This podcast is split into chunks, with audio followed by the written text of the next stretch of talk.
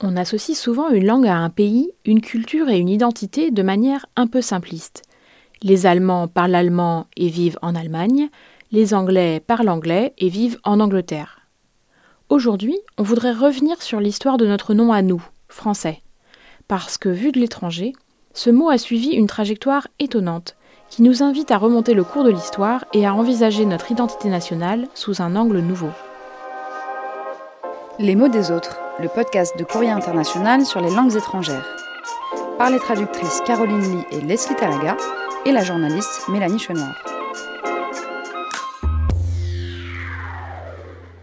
Pour conclure cette série sur les mots voyageurs, on a choisi de vous parler d'un mot, un seul, un mot dont le périple entre les continents dessine en creux les rapports religieux, commerciaux ou guerriers que les nations, notamment européennes, ont tissés au fil des siècles.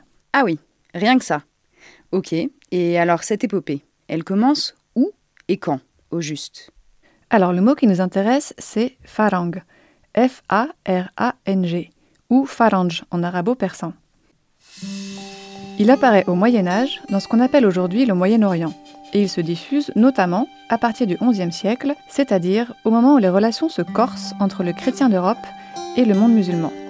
Hmm, attends, Moyen Âge et tension entre chrétiens et musulmans?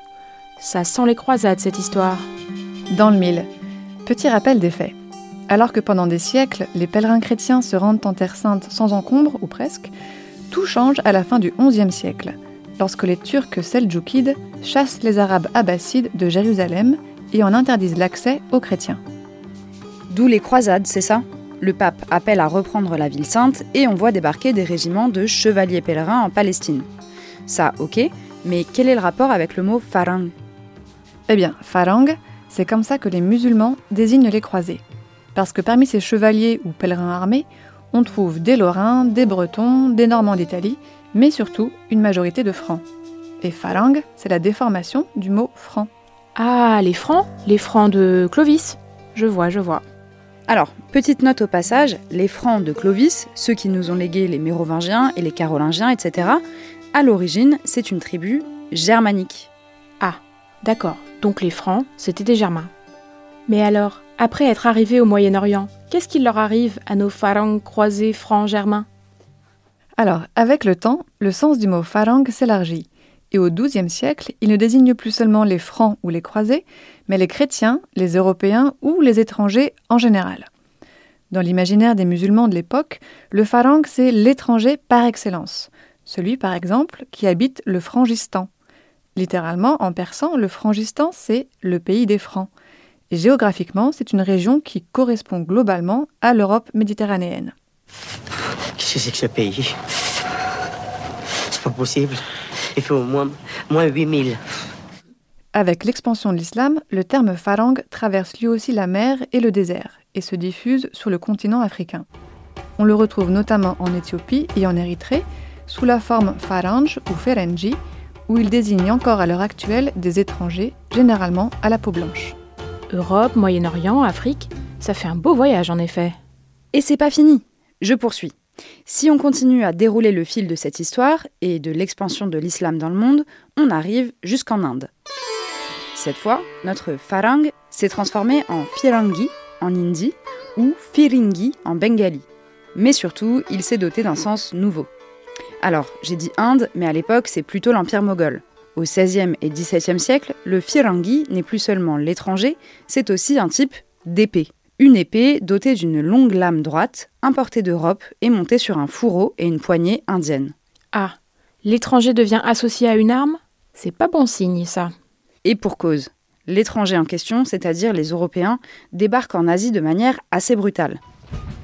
Si bien qu'en Chine aussi, le terme farang fait son apparition dans le lexique, sous la variante folangji.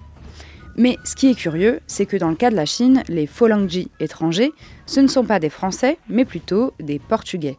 Parce que les Portugais ont été les premiers Européens à s'établir durablement dans la région, à Macao. Et eux aussi sont rapidement associés à un type d'armes.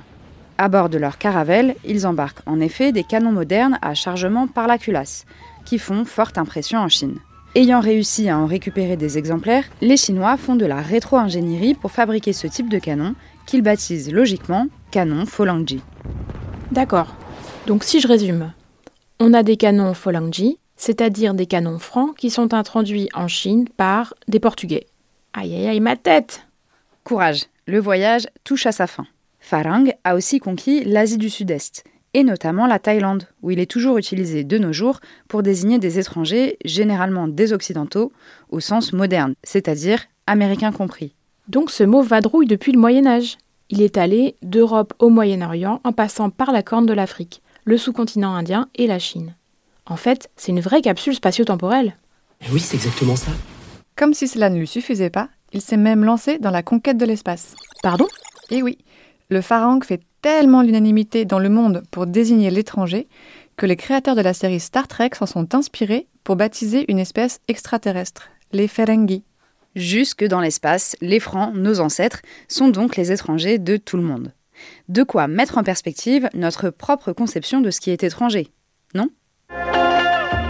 Si cet épisode vous a plu, n'hésitez pas à vous abonner, à mettre une note ou un commentaire. Si les langues vous intéressent, retrouvez une sélection d'articles sur le sujet dans notre hors-série La bataille des langues. Et nous, on vous dit merci. Thank you. Dankeschön.